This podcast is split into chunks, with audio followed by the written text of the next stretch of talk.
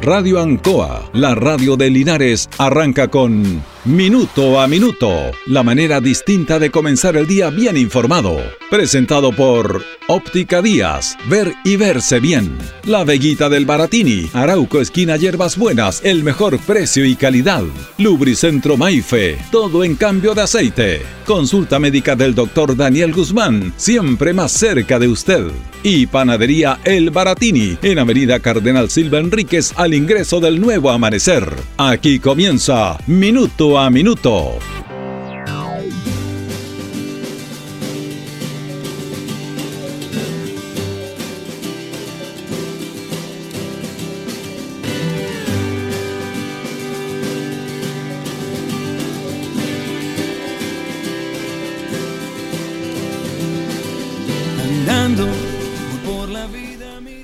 En Chile se concentra eh, una productividad de ciertos productos necesarios para la comunidad solamente en algunas manos. Es un tema que ha estado relativamente y que está permitido. En Chile se permite que alguien sea dueño de una clínica, de un ISAPRE y de un laboratorio. En Chile se permite que ciertos grupos económicos concentren entre el 80 y el 90% del mercado en esta instancia. Esto no, no, está permitido ni en la economía más abierta del mundo como en Estados Unidos. En Estados Unidos alguien no puede tener más del 30% del mercado en una empresa a todo nivel. Pero lo que tiene que ver con farmacias, con medicamentos, con distribución de elementos, de materiales de construcción, con alimentos. En Chile no. En Chile eso eh, está regulado por la ley. Por la ley. Este es un tema que queríamos conversar porque la verdad es que, mire, lo cotidiano abruma y al final las personas se van acostumbrando a esto. Se acostumbran. Como es algo cotidiano. Como lo suyo, que se levanta todos los días, que va a trabajar, que pasa por los mismos lugares en cada momento. Que de primera encuentra un lugar, un edificio bonito, después ya no lo toma en cuenta porque pasa todos los días por ahí, que ya no, ni siquiera le interesa resaltar o sentirse bien por este bonito edificio, por este entorno, porque es, algo cotidiano, que está ahí permanentemente con nosotros. Y cuando se llega a lo cotidiano ya no hay nada que hacer, porque uno pierde el sentido de el sentido de encontrar lo bonito, encontrar lo feo o, que le llame la atención. No pasa eso, no pasa eso. Eh, y esto está permitido por ley. Y por eso es muy importante lo que tiene que ver con la constitución del año 1980 porque todos estos temas están permitidos y están dentro de la Constitución. Que, por ejemplo, tres cadenas de farmacias dominen el 90% del mercado en Chile. Que lleguen inclusive en determinado momento a coludirse, a tener los mismos precios entre ellas y que la gente no tenga más alternativa que comprarle. Y el otro 10% no existe no existe en la publicidad, no existe en las góndolas de los supermercados, porque ese es otro tema, porque el producto A está ahí y ocupa el 90% de la góndola y el producto B está muy lejano, cosa que usted a veces no lo vea. Y hay una percepción y un estudio en realidad de que alguien que esté permanentemente viendo algo, algo cotidianamente lo toma y se lo lleva. No busca que esté otro producto, no, se lo lleva porque Está la propaganda, está el producto permanentemente en su visual que no alcanza a mirar al final donde está el otro producto que puede ser una alternativa. No. Eso es concentración del mercado. Y eso no, no existe en Estados Unidos. Yo siempre doy el ejemplo de la economía más abierta del mundo. Pero que sí tiene una regulación feroz respecto a estos temas. Y quienes, y quienes quebranten o quebranten, quebranten esa normativa, tienen altas, altas multas y se van a la cárcel. No como aquí, que algunos les dan clases de ética si rompen el mercado propiamente tal. La constitución del año 1980 permite todos estos temas porque está nuestra ley. Y esto es permitido. Por eso es importante esto de la convención constitucional para cambiar la constitución. Pero los poderes de este país, los poderes fácticos de este país, económicos de este país, no aceptan ese tipo de situaciones. Porque lo hemos visto está la colusión del, del papel higiénico. Lo mismo, estas empresas coludidas entre ellos se ponen de acuerdo para cobrar más de lo que deben cobrar. Te ganan millonarias ganancias, millonarias ganancias. Están bajo la ley, porque la ley les permite eso, de poder entre ellos armar, pero afortunadamente aquí se hizo un quiebre en esto, pero lo que hicieron es reintegrar los acuerdos a 7 mil pesos a cada uno de los chilenos mayores de 18 años. Se dan hasta ese lujo. Igual les resulta el negocio. La concentración de, la, de las empresas de las materiales de construcción ahora con los precios terribles. Todo eso crea una realidad, una realidad importante que tiene que ver también con el apoyo de los grandes medios de comunicación. Es un tema que vamos a conversar en estos días en relación a ciertas situaciones, por qué los medios tocan algunos temas y otros no. Porque hasta los medios están coludidos en esto a través de la publicidad tremenda que entregan esos consorcios para que no los toquen a ellos. Entonces crean realidad de situaciones que no son. Se está nuevamente discutiendo el cuarto retiro de la AFP. Y los medios jamás desde el último tiempo, con muy pocas excepciones, han dado a conocer el sistema de AFP. ¿Cuál es el origen de la AFP? Excepto muy pocos medios. Medios que no llegan a la masividad de la gente, que uno tiene que buscarlo, que tiene que verlo, que no tienen repetidor acá en la radio, lo escucha por internet, los lee. En el cual hacen denuncias de esto, o mejor dicho, no denuncias, sino que dan a conocer el origen de la AFP. ¿Por qué todos estos personajes, economistas, dueños de empresa, analistas y comentaristas de televisión, medio de comunicación, le hacen ver a la gente que es malo retirar? Eh, no, nos retrotraemos al primer retiro. Usted permanentemente veía diálogos, opiniones de lo malo que era, de lo perjudicial que, perjudicial que iba a ser para los chilenos el retirar el 10% del primer retiro pronosticaron el apocalipsis económico. Y ellos, generosos ellos, y deberíamos agradecerle, estaban preocupados de nosotros. Estaban preocupados de que con este retiro nuestra jubilación iba a ser peor, iba a ser compleja, por lo tanto no nos convenía a nosotros, ellos estaban preocupados de nosotros. Mentira. Váyanse al carajo. Ellos estaban preocupados del bolsillo de sus grandes empresas. Porque cuando les tocan el bolsillo a los grandes empresarios y a estas grandes corporaciones, actúan a todo nivel.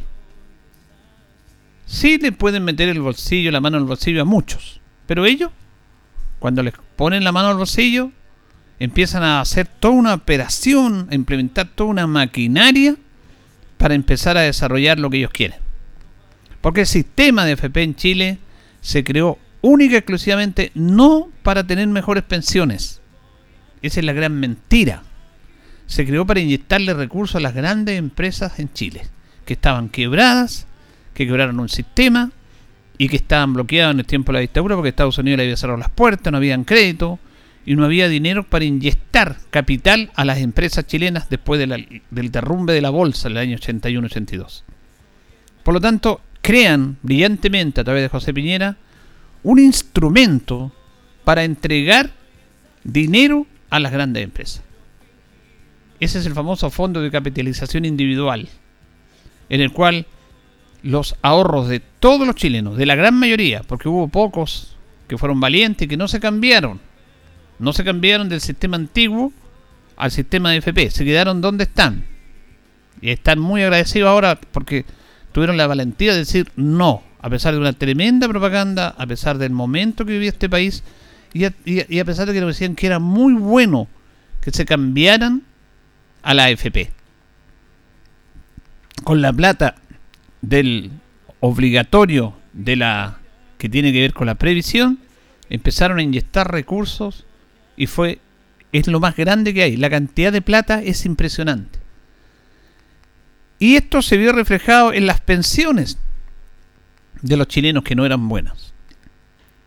Mire, yo voy a, tocar un caso que no voy a decir quién es, porque yo hiero eso, pero no, no quiero personalizar este tema. Con esto del retiro, con esto del retiro, había una persona que había dejado de cotizar el año 2003. No cotizó más. Y cotizaba el mínimo. El mínimo. Dejó de cotizar. Y cuando viene el tema del retiro, él dijo, ¿qué voy a tener plata? Si yo no he cotizado del año 2003. 17, 18 años después, sin cotizar un peso, él pensó que tendría 1 o 2 millones, que es lo que cotizaba durante muchos años, y que no era nada prácticamente. Resulta que cuando empieza el tema del retiro, empieza a averiguar cuánto tiene en su cuenta de ahorro para la previsión, y resulta que él, sin haber cotizado durante 18 años, tenía cerca de 8 millones de pesos el sistema de la FP en ese rango de capitalizar, de valorizar el dinero, es buenísimo. Es muy bueno. Estos casos no se tocan mucho, que digamos. Porque uno los ve con personas que lo han vivido. Su dinero, a pesar de que él no colocaba plata, seguía moviéndose, moviéndose, moviéndose. Porque a la banca chilena, a los dueños de la AFP y a los dueños en el cual colocan su plata, les conviene que empiece a moverse el dinero. Se capitaliza muy bien. El problema está que al final, cuando vaya a jubilar, no va a recibir nada. Ahí, como se dice en un buen término, si se me permite, le cortan la cola. Ahí viene el drama. Porque esa plata ya va a ir para el que tenía la plata y no para la empresa, entonces no les conviene que ellos darle una buena rentabilidad. La rentabilidad está durante todo este proceso, como usted no va a tener la plata, la plata la va a tener al final, cuando usted jubile, mientras tanto su plata empieza a producir, a producir, porque está produciendo para los dueños de la AFP que empiezan a hacer negocio con la plata suya. ¿Dónde se ha visto de que la plata del dinero de todos los trabajadores que colocan para tener una jubilación digna sea transado en la banca, sea prestado a la banca, sea prestado a los grandes empresarios? ¿Dónde se ha visto eso? En Chile. Y nos convencieron que era bueno. Y nos dicen que es bueno porque habla del, desarrollo que tiene el país. El desarrollo del país tiene que ver con políticas públicas, con inversiones privadas, pero no con la plata de los ahorrantes chilenos. Mire, crean realidad a través de los medios de comunicación que los convencen que es así, es bueno. Es una cosa increíble. Tienen la capacidad, tienen los medios, tienen los recursos para hacerle creer a Chile que eso es perfecto. Mire, cualquier persona con un sentido común, que no tenga idea de estos temas, que no sepa lo que está pasando con el sistema provisional de Chile y adscrito en otros países, le dicen, mire, esta plata mía, eh, yo voy a tocar al final algo que es muy bajo, pero voy a tocar al final, y resulta que mientras tanto esta plata va para las empresas. Si yo voy al banco a pedir un crédito, me ponen miles de problemas, y con la plata mía y de muchos ahorrantes les pasan plata a las grandes empresas para que hagan sus negocios, para que hagan su productividad económica, de camino, de empresa, inmobiliaria, de todo eso. Pero si su plata es para una mejor seguridad, para su jubilación. De tres pesos, uno va a la jubilación. Lo otro se va en los sueldos de los grandes gerentes. Se va en publicidad. Pero no se va en la jubilación de las personas. Inventan de que que realmente hay lagunas. En algunos casos hay lagunas, pero yo le he dado casos precisos y concretos que se han visto acá. Profesores que no han tenido lagunas, que han trabajado más de 30 años, 35 años, con un sueldo decente. Un profesor está sacando 200 mil pesos de jubilación. ¿Qué queda para el obrero común y corriente que tiene problemas de precariedad de trabajo? Sobre todo en el último tiempo, porque esto, esto hay otra situación del problema de las pensiones el problema laboral, de estabilidad laboral y los bajos sueldos, la precariedad de los trabajos, que no hay contrato. Eso también influye en las malas pensiones. Entonces nos han hecho creer que este es el mejor sistema del mundo cuando en realidad es el mejor sistema para ellos. Encontraron mejor manera de tener dinero para inyectarle a su empresa que a través de la plata de todos los chilenos que obligatoriamente tienen que cotizar para tener una jubilación decente Mientras tanto, en su vida, ellos mueven millones y millones. Es impresionante. Aquí hay temas importantes que decirlo. Estábamos leyendo libros de esto nosotros. Lo hemos dicho. Pero el general Pinochet, cuando supo de todos estos temas, él nunca estuvo convencido de esto. Nunca. Y esa es una realidad que hay que decirlo. Nunca estuvo convencido. Hay diálogo, hay temas en el cual le pregunta a sus asesores qué va a pasar con esto, quién va a cuidar esta plata, qué va a pasar con los privados, quién los va a controlar a ellos. No vamos a estar eternamente nosotros, después qué, va a pasar con eso. Lo decía general Pinochet. Siempre fue muy reticente este tema. Y todo este grupo que lo acompañaba en el aspecto económico, porque Pinochet se hizo asesorar por los denominados Chicago Boys, con estos tipos de economistas, que le empezaron a dar dinamía a la economía chilena, pero como estaba Chile básicamente bloqueado por Estados Unidos por el tema de la violación de los derechos humanos y todas esas situaciones, Estados Unidos le empezó a, evitar préstamos y no tenía liquidez Chile, bueno, inventaron este sistema. Tanto es así que el general Pinochet, que no estaba convencido de esto, al final, y hay libros que, que lo dicen, le dijo Piñera, perfecto, pero usted no me toque a las Fuerzas Armadas, no me toque al ejército. Ellos no van a echar en este sistema. Ellos van a seguir tal y cual como estamos. ¿Por qué no están las Fuerzas Armadas en la AFP? Si era tan bueno el sistema, si era tan maravilloso lo que nos estaban ofreciendo, ¿por qué no están las Fuerzas Armadas ahí? El general Pinochet fue muy astuto en eso fue muy visionario y defendió a su gente. Pero él tuvo muchos reparos en este tema. Él tenía reparos de cómo tanta plata iba a ser distribuida entre el mundo privado.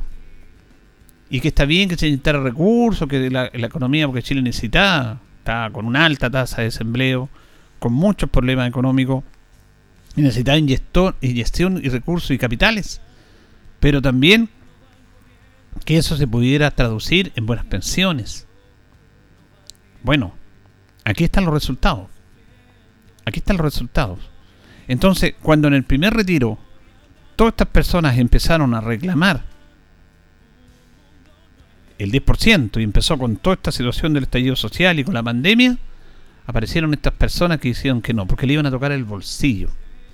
Pero el discurso de ellos que se preocupaban de nosotros. Entonces ahora ha cambiado todo esto. Ayer estaba viendo una entrevista Mario Desbordes en VIX. Desbordes es una persona muy, muy interesante, pero que está en el lugar equivocado y la derecha lo ha hecho tira.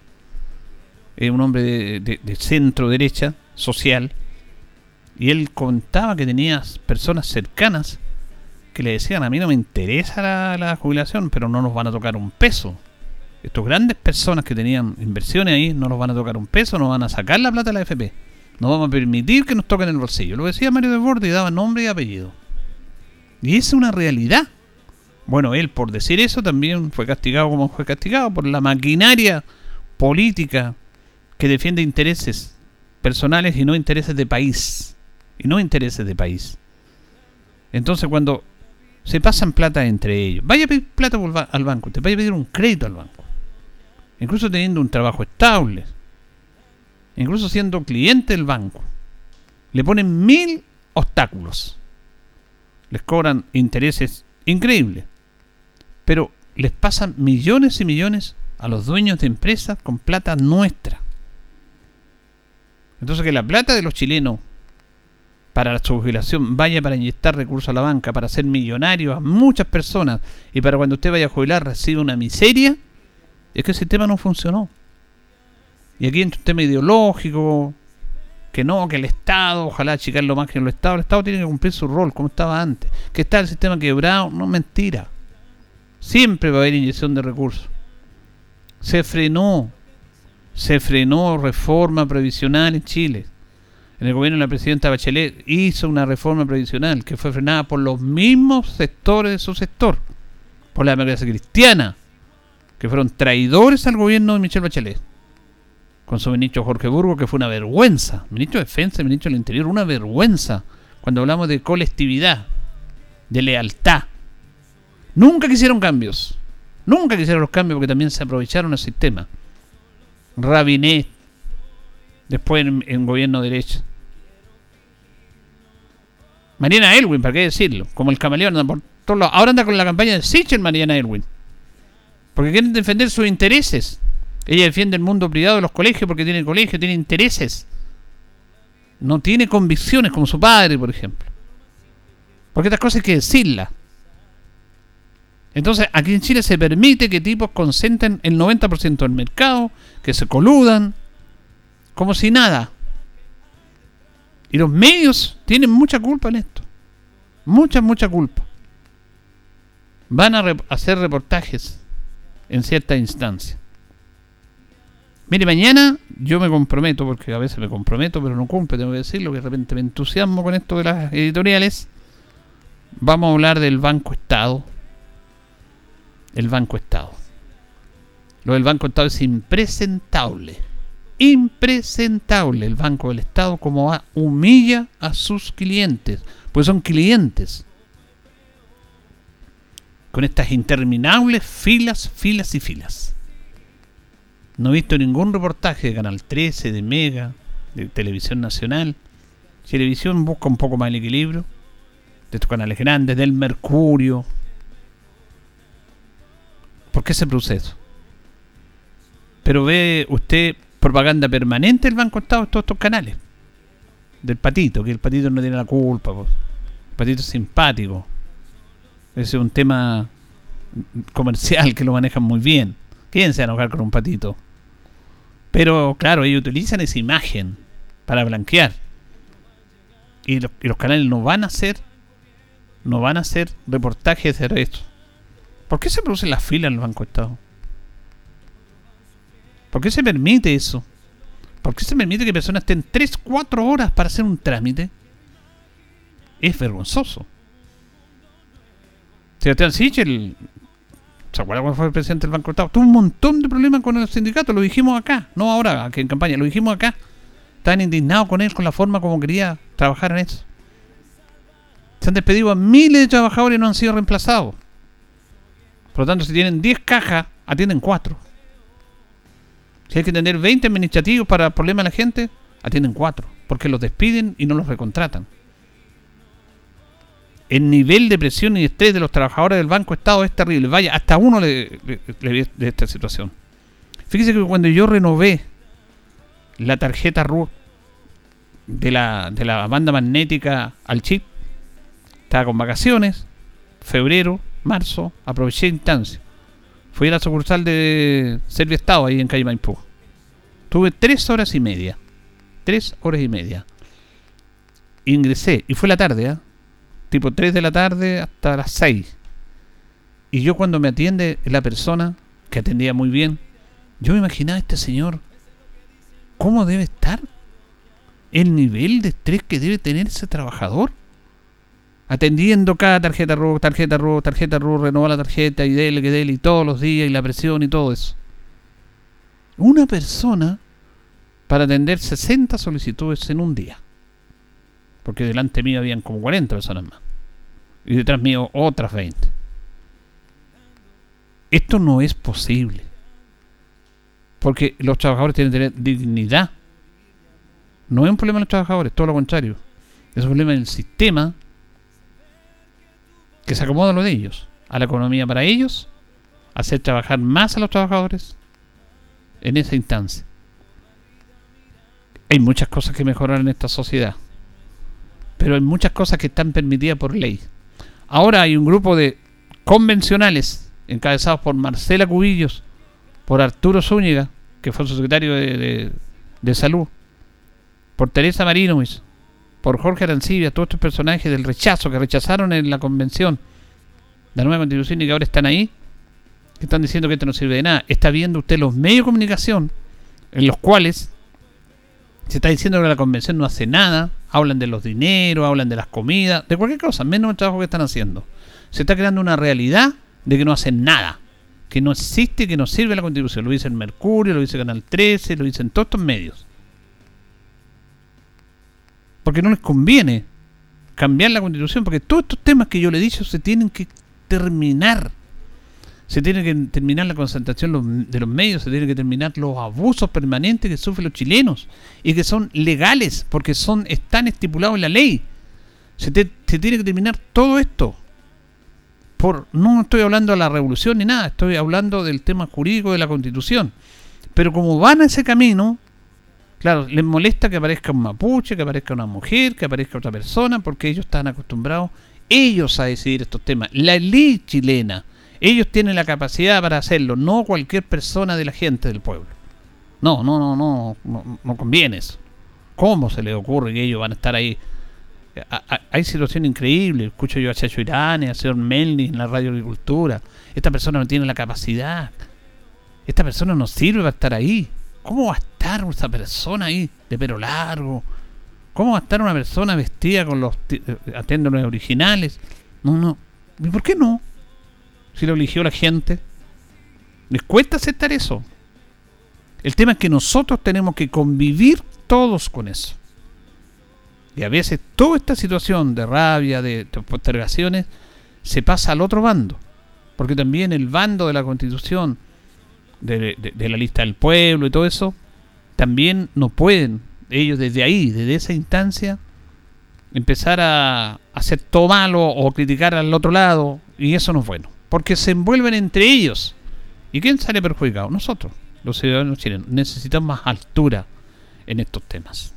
Señoras y señores, estos comienzos con valor agregado de minuto a minuto en la radio en cosa son presentados por Óptica Díaz, que es ver y verse bien. Óptica Díaz es ver y verse bien. Usted ya nos conoce, somos calidad, distinción, elegancia y responsabilidad atendido por un profesional con más de 20 años de experiencia en el rubro.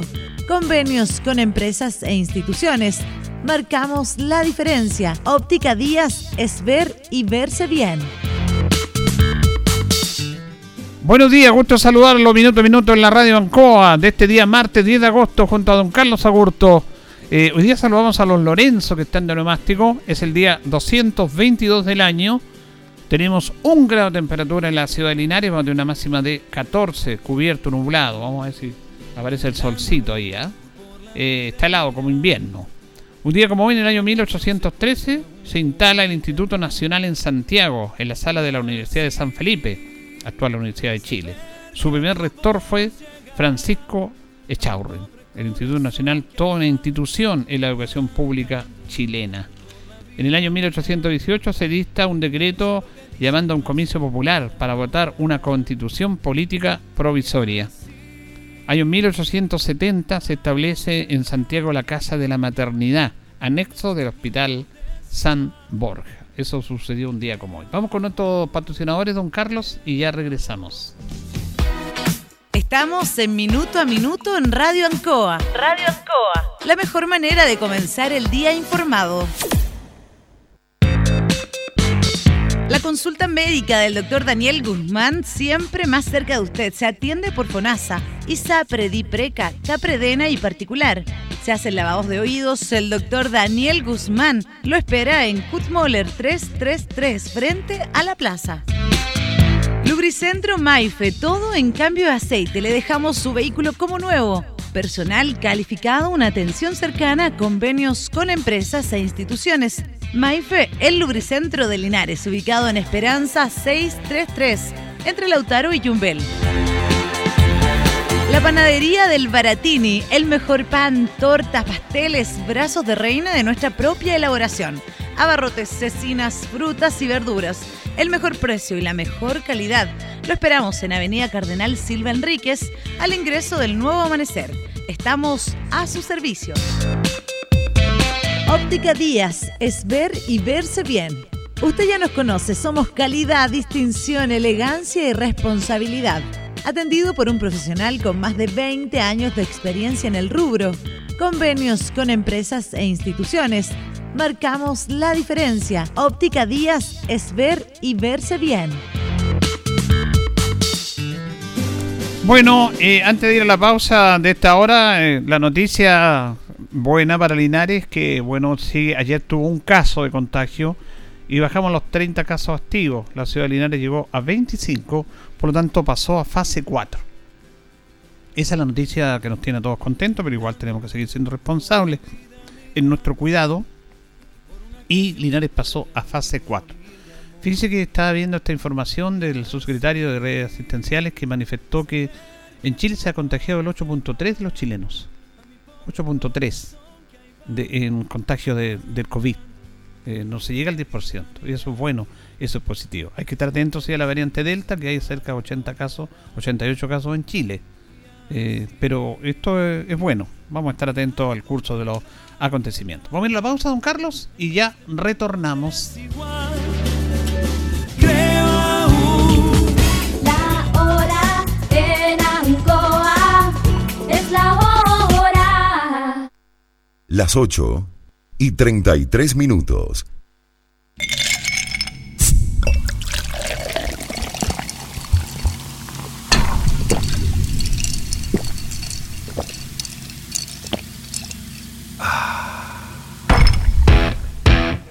Con la frescura, color único y sabor inolvidable de Inca Cola, es imposible no disfrutar el momento. Inca Cola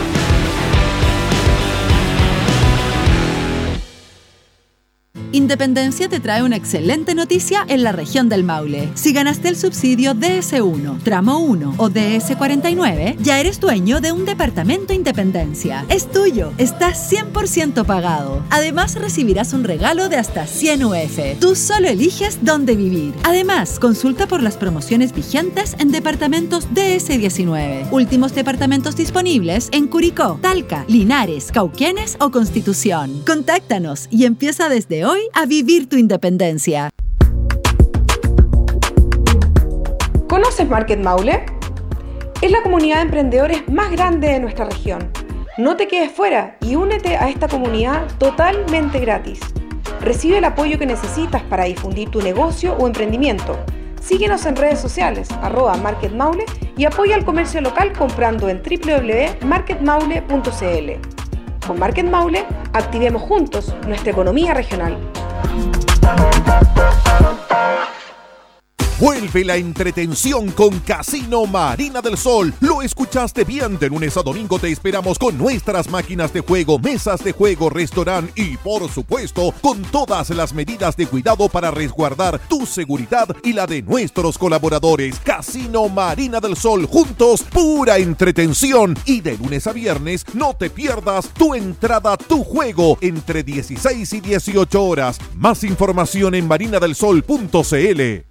Hugo Muñoz falleció el 31 de marzo del 2021. Era mi papá. El 15 de junio del 2021. Era mi vecina. Era mi hermana. El dolor nos ha tocado a todos. Si un ser querido falleció durante esta pandemia, envíanos un audio contándonos quién era, para que el día 5 de septiembre la o lo recordemos en las radios de Chile. Sube tu audio al sitio que el dolor no nos sea indiferente.cl. 5 de septiembre, Día de la Condolencia y el Adiós. Invitan las radioemisoras de Chile. Archie. En CGE nos preocupamos por tu seguridad. La intervención de medidores o las conexiones directas a la red eléctrica pueden provocar graves accidentes, interrupciones del servicio y variaciones de voltaje con quema de tus electrodomésticos. Este es un delito realizado por bandas organizadas. Te invitamos a denunciar de manera anónima a las bandas que ofrecen conexiones fraudulentas enviando un correo a denuncias.cge.cl o en nuestra página web cge.cl. Cuida a tu familia y vecinos. Denuncia a quienes te ponen en peligro. CGE, juntos por tu seguridad. Vacúnate contra el COVID-19 y protégete a ti y a los demás. Lunes 9 y martes 10 de agosto corresponde primera dosis a rezagados desde 18 años con Sinovac y segunda dosis a población vacunada con Sinovac. Miércoles 11 al viernes 13 de agosto corresponde segunda dosis a población vacunada con primeras dosis entre el 28 de junio y el 11 de julio. Y durante toda la semana, embarazadas a partir de las 16 semanas de gestación Asiste al Gimnasio Municipal Ignacio Carrera Pinto de 9 a 15 horas y en el sector rural en las zonas habilitadas. Recuerda, usa mascarilla, lava tus manos, mantén distancia y ventila espacios siempre. Linares Corporación Municipal, tú nos impulsas. Ancoa, tu radio Somos el 95.7 Radio Ancoa. La radio de Linares, más cerca de ti.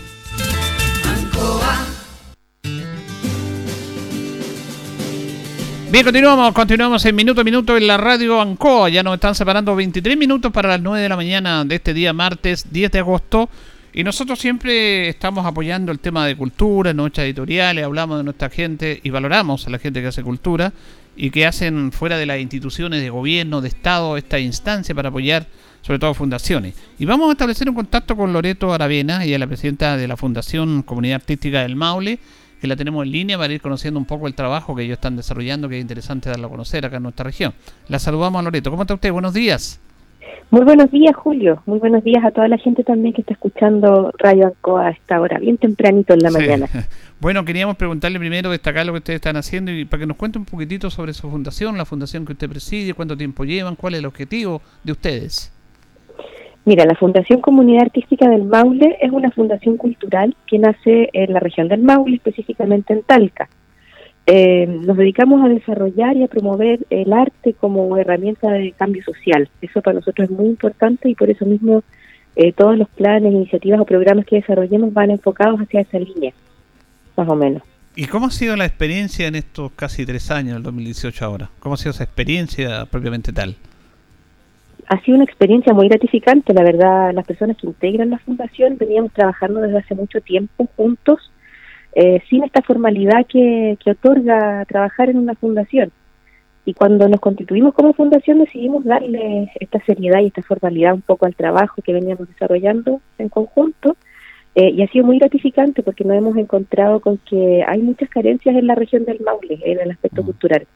Eh, muchas carencias en cuanto a, a, pocos espacios para la difusión del arte, a poco acceso para la comunidad, por tanto, hemos estado ahí abriendo caminos, abriendo puertas, ventanas, sumando toda la gente que se quiera sumar y tratando de, aportar al desarrollo cultural de la región del Maule. Ese es nuestro principal objetivo.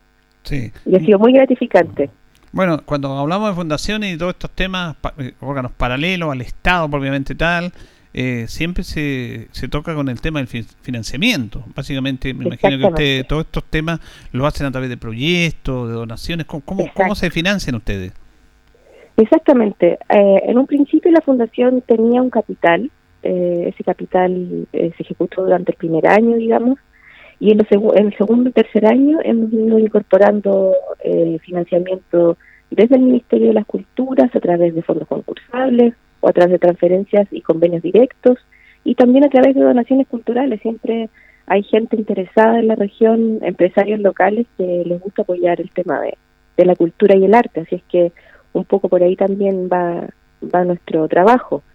Así es que por ese, pues, digamos, esa ha sido la forma de financiarnos, de obtener recursos y de poder aportar a la comunidad cultural. Claro, porque aquí también tienen mucho que ver los medios de comunicación, ¿ah? sobre todo el medio regional que nosotros queremos apoyar y todo, pero eh, hay poca visibilidad para toda esta cultura, para lo que ustedes hacen. Y al haber poca visibilidad, obviamente hay poco retorno, como hablamos, un tema económico, porque la persona que quiere invertir y que quiere apoyar hace una inversión. Eso también, la poca visibilidad que tienen los medios, también los complica a ustedes, me imagino. Sí, exactamente. Es difícil, es difícil poder desarrollar este tipo de proyectos estando en regiones como la región del Maule. Sin embargo, no es imposible, pero sí, es súper difícil obtener eh, apoyo y difusión de, los medios de comunicación. Sin embargo, eh, nos rodeamos de gente que, que siempre está dispuesta, como ustedes, por ejemplo, a ayudarnos en la difusión y eso para nosotros es súper importante, porque los medios de comunicación eh, generan o, o fortalecen muchas veces el trabajo que uno realiza. Porque ¿qué pasa cuando yo hago un trabajo que nadie lo conoce, que nadie lo sabe? El trabajo no existe y por tanto se termina y no se replica. Mm. Entonces es muy importante para nosotros que la comunidad sepa lo que estamos haciendo, que nos apoye, que difunda de boca en boca también este trabajo, que se sepa que en la región del Maule se están desarrollando este tipo de iniciativas porque no sé si eh, si tú has escuchado en otra parte o en otra región de, del país que se esté desarrollando una iniciativa como la que estamos desarrollando nosotros y que te voy a contar más adelante, pero pero es una iniciativa exclusiva eh, no hay otra región del país que esté realizándola y eso ya la hace muy importante. Entonces, para nosotros es primordial que ustedes como medios de comunicación nos ayuden en ese trabajo. Sí, vamos Así que muchas gracias. Vamos, a conversar de eso. Comenzamos con Loreto Aravena, presidenta de la Fundación Comunidad Artística del Maule. Loreto, quería preguntarle a usted también en relación justamente a este tema, porque está este inconsciente colectivo de que eh, la cultura como no es importante. Cuando se empiezan los recursos a, a- a nivel de- del Estado privado, pues obviamente se piensa en educación, en salud, en vivienda, en conectividad y todos esos temas, y la cultura como que está en el último rincón.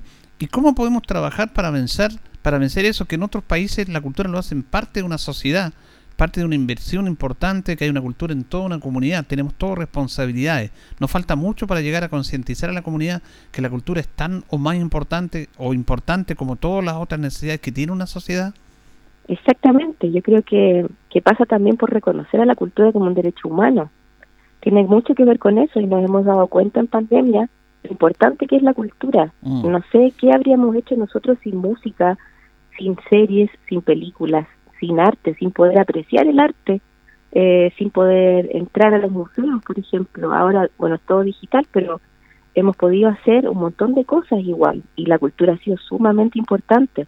Entonces, primero tenemos que reconocer a la cultura como un derecho humano, reconocer también a las personas que trabajan en cultura como trabajadores. Eso también es muy importante, desde ahí parte también, ¿no? Reconocer que el músico es un trabajador, que el poeta también es un trabajador y que su aporte a la cultura es tan importante como el que hace un doctor, como el que hace un abogado, como el que hace un constructor, un arquitecto. Eh, debemos partir por ahí, por empezar a valorar, ¿cierto?, la cultura y empezar a valorar también esa cultura que está viva dentro de las comunidades. Empezar a valorar los coros de profesores, empezar a valorar los clubes de cueca, eh, empezar a valorar las artesanas del CRIM, las tejedoras, etcétera. Eso también es sumamente importante para poder eh, empezar a, reconocer esas manifestaciones que son comunitarias y que son sumamente importantes y valorables dentro de la sociedad, porque somos seres humanos y trascendemos a través del tiempo. Y lo que trasciende son eso, las costumbres, las manifestaciones culturales. Ahora, usted toca un tema súper importante porque en determinado momento no- usted ah, toca un tema muy importante que tiene que ver con que a la gente del mundo de la cultura se le tiene que reconocer como un trabajador. Lo que pasa es que de un tiempo a esta parte, yo creo que se ha avanzado, usted me lo va a decir o me lo va a desmentir, eh, en determinado momento se asoció la cultura en nuestro país a una determinada elite, como que estaban como muy allá, como que cultura era muy... No, no había el concepto de cultura a todo nivel, popular, del pueblo, de la cercanía, de la comunidad. Ah, Entonces, eh, se ha avanzado en esto, reconocer que la cultura ya no es del elite propiamente tal, sino que algo mucho Mm. más masivo. Sí, yo creo que sí se ha avanzado, pero que falta mucho. En otros países, por ejemplo, como en Brasil o en Argentina, en Uruguay, están mucho más adelantados que nosotros en cuanto a esto. Allá sí se reconoce a la cultura como un ente vivo, como una manifestación que está en constante movimiento. Y se reconoce también a los trabajadores de la cultura como trabajadores. Entonces, por eso te digo que es muy importante empezar a hablar de estos temas, empezar a acostumbrarnos a hablar de estos temas, porque para allá es donde tenemos que ir. Ese es nuestro objetivo. Bueno, ustedes están trabajando en un proyecto súper interesante que quiero que le explique a la comunidad que tiene que ver con este proyecto, el circuito de la música, donde capacitan a grupos de artistas, solistas, en varios aspectos de eso. ¿Por qué no nos cuenta cómo va ese proyecto? ¿Qué- ¿En qué consiste? Mira, claro, el Circuito de la Música eh, es un proyecto, una iniciativa muy bonita que nos tiene muy contentos a nosotros como fundación, porque es una alianza que nace entre el Ministerio de las Culturas, las Artes y el Patrimonio y la Fundación Comunidad Artística del Maule, y que se propone, entre otras cosas, tiene, tiene varios ejes, pero se propone, entre otras cosas, profesionalizar a artistas o bandas musicales de la región del Maule.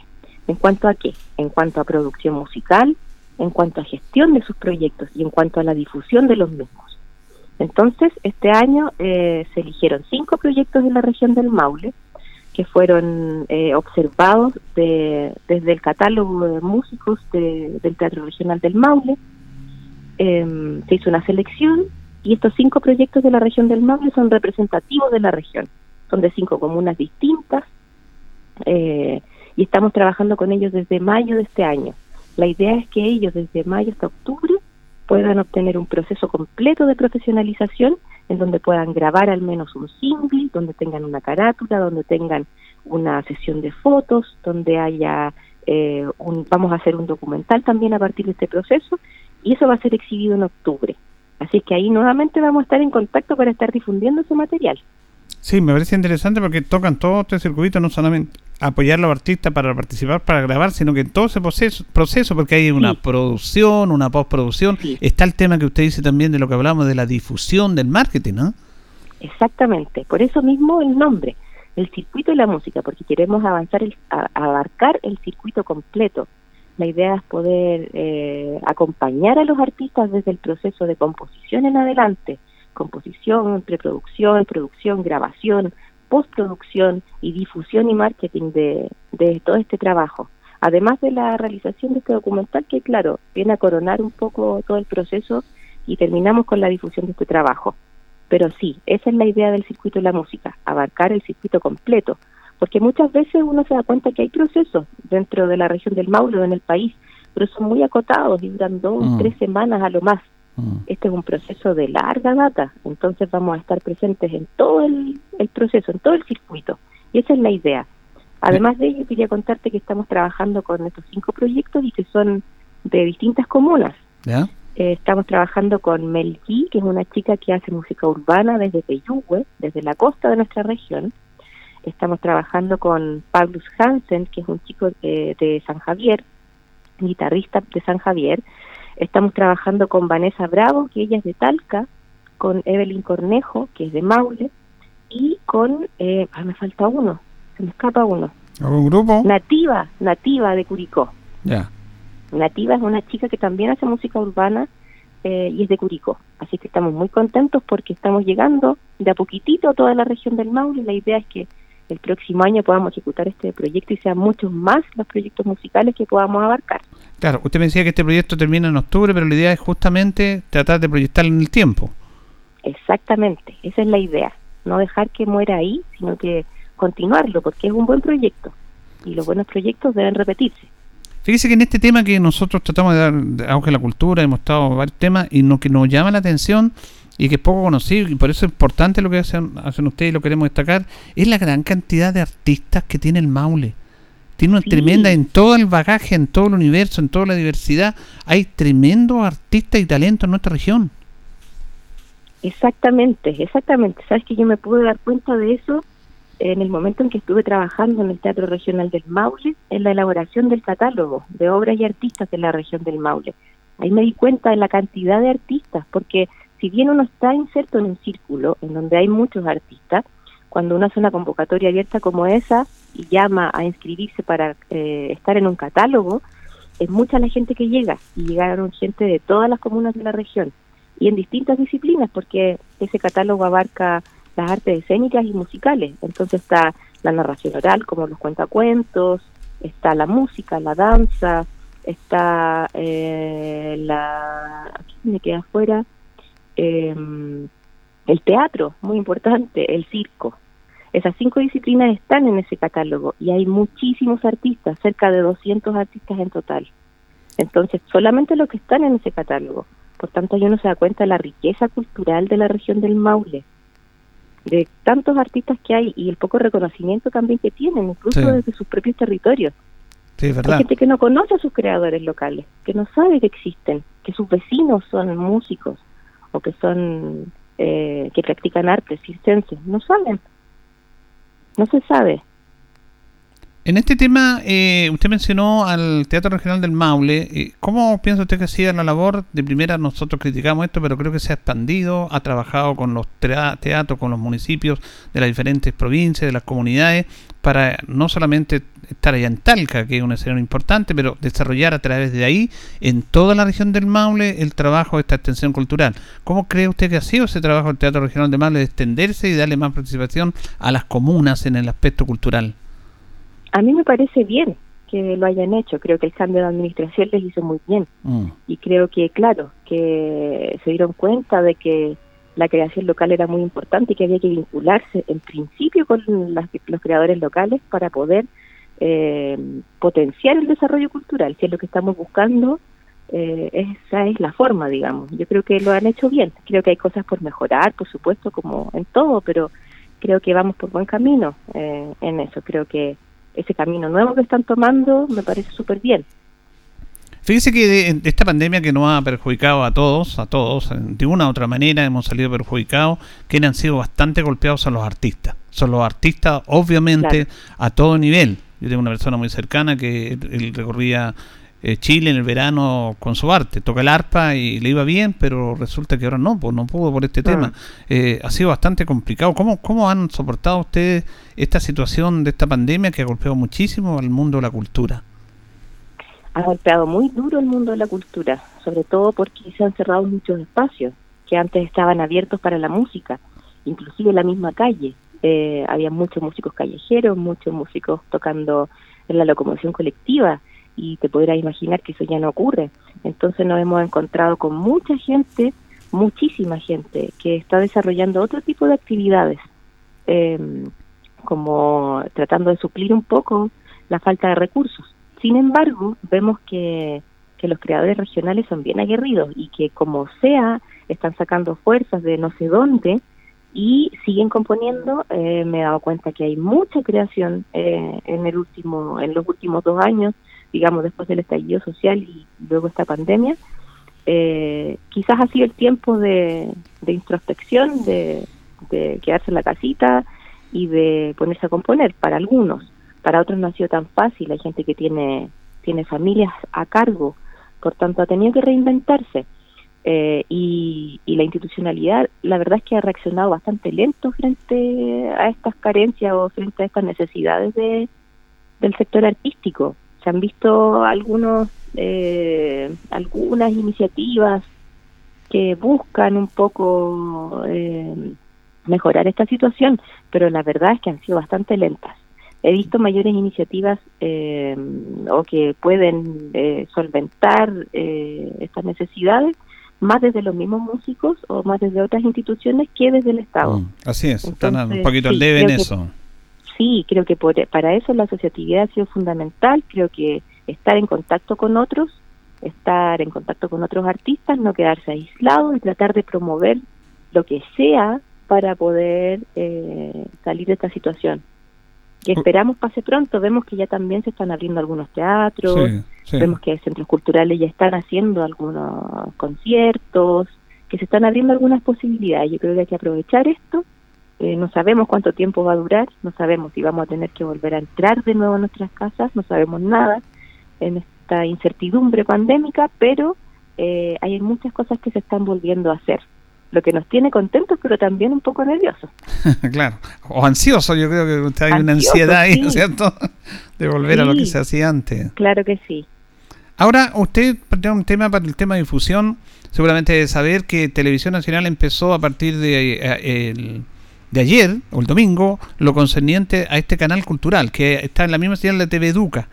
Y yo creo que esa es una Claro. excelente oportunidad que ojalá se dé, por ejemplo, lo que usted dice en este documental que van a hacer en relación a este trabajo que están haciendo, este proyecto Circuito de la Música, la participación que estos mismos artistas pueden tener en ese canal me parece importante. Yo creo que hay que trabajar eh, para que nuestros artistas tengan en esa señal cultural de TVN, que es de todos los chilenos, mayor participación o participación también gente regiones. Sí, sería ideal, sería súper bueno para poder visibilizar el trabajo que, que se realiza en regiones, porque uno piensa que no pasa nada, y sí pasan hartas cosas.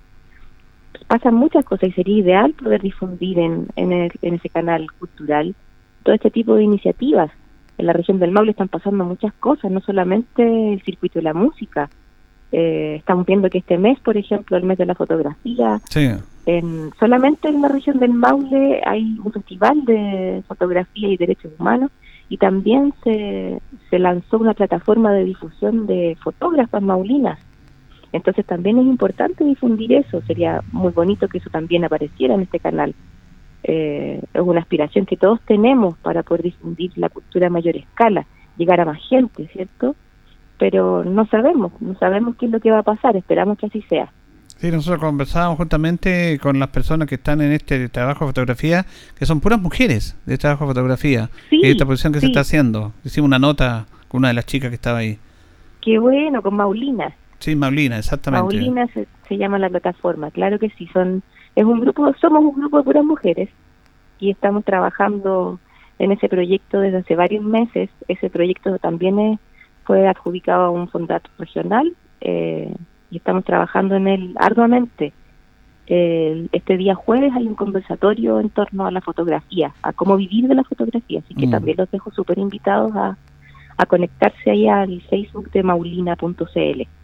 Finalmente, Loreto, eh, Loreto Raviena, ella es la presidenta de la Fundación Comunidad Artística del Maule. Es complicado, al menos ya llevan tres añitos ustedes, es complicado mantenerse, pero la idea es mantener en el tiempo esta fundación, porque esa es la idea, yo la veo Sí, con bastante claro. gana, con bastante energía para seguir adelante. Sí, es, es complicado, hay, uno tiene que enfrentarse a hartos trámites bien burocráticos y, y la verdad es que es bien complejo. Pero sabes que nos hemos encontrado con buena recepción en la región del Maule, lo que nos ha facilitado harto las cosas. Hay súper buena disposición eh, para acompañarnos, para difundirnos como ustedes hoy día lo hacen, eh, así que estamos muy contentos por eso. Sí, son hartas trabas y sí, son hartas cosas, pero cuando uno tiene las ganas, la verdad es que eso pasa a segundo plano. Eh, uno dice, ya, ya, hay que hacer esto, bueno, hay que hacerlo, y lo hace. Eh, para poder continuar en el tiempo, como dices tú, porque esa es la idea, no abandonar el trabajo eh, que ya llevamos durante estos tres años, hemos hecho hartas cosas, entonces eh, la idea es poder seguir realizándolas. Eh, me imagino que ustedes también tienen una página para que los pueden visitar ahí, conocer un poco más. Sí, por el momento estamos en redes sociales, está en construcción nuestra página web, que ya va a estar lista, Fundación Comunidad Artística del Maule.cl, pero está en, en proceso. Pero en todas las redes sociales nos pueden encontrar como Fundación Comunidad Artística del Maule, eh, estamos presentes. Y ahí estamos publicando todo lo que estamos haciendo. Sí, justamente estaba viendo acá en las redes sociales en relación a lo que están haciendo del circuito de la Circuito de la de música, de la música, tenemos la fotografía aquí de la de los chicos y de las chicas que están presentes, Eh, me parece bien, ¿ah? que los sigan apoyando en este tan tan especial, este proyecto tan especial que es el circuito de la música que va a finalizar en octubre, me decía usted. Sí, en octubre finaliza. Bueno, le queremos agradecer a Loreto Aravena, presidente de la Fundación Comunidad Artística del Maule, por este contacto con los auditores de Minuto a Minuto de la Radio Bancoa. Y la idea es que sigamos difundiendo estas actividades de ustedes con sus artistas para darla a conocer acá en nuestra en nuestra ciudad de Linares, Loreto. Muchísimas gracias, Julio. Muchísimas gracias por la entrevista, por el espacio, por la buena onda y por la difusión. Y espero que nos encontremos en octubre cuando estemos difundiendo nuevamente Perfecto. el material ya listo. Perfecto, ahí vamos a estar difundiendo como corresponde. Que esté muy bien, ¿ah? Gracias, igualmente. Un saludo a toda la gente que está hasta ahora escuchando. Gracias. Bueno, ahí teníamos a justamente Loreto Aravena, ella es la directora o la presidenta, mejor dicho, de la Fundación Comunidad Artística del Maule, contando lo que están haciendo en esta fundación. Nosotros como programa, como espacio, siempre le hemos dado espacio a la cultura, creo que es súper necesaria, no puede estar escondida en algún rincón por ahí, siempre, siempre. Y bueno, queríamos conversar con ella, establecer estos nexos, estos lazos y lo que están haciendo. Ser una fundación, y más en la cultura, pucha que es complejo. Pero ahí están, en esta Fundación Comunidad Artística del Maule, trabajando por el bien de los músicos y de los artistas en el Maule, que son muchísimos, muchísimos, muchos, muchos artistas acá en nuestra región. Nos vamos, nos despedimos, le agradecemos su sintonía junto a don Carlos Agurto y en la coordinación y nos reconcharemos si Dios así lo dispone mañana. Que pasen bien.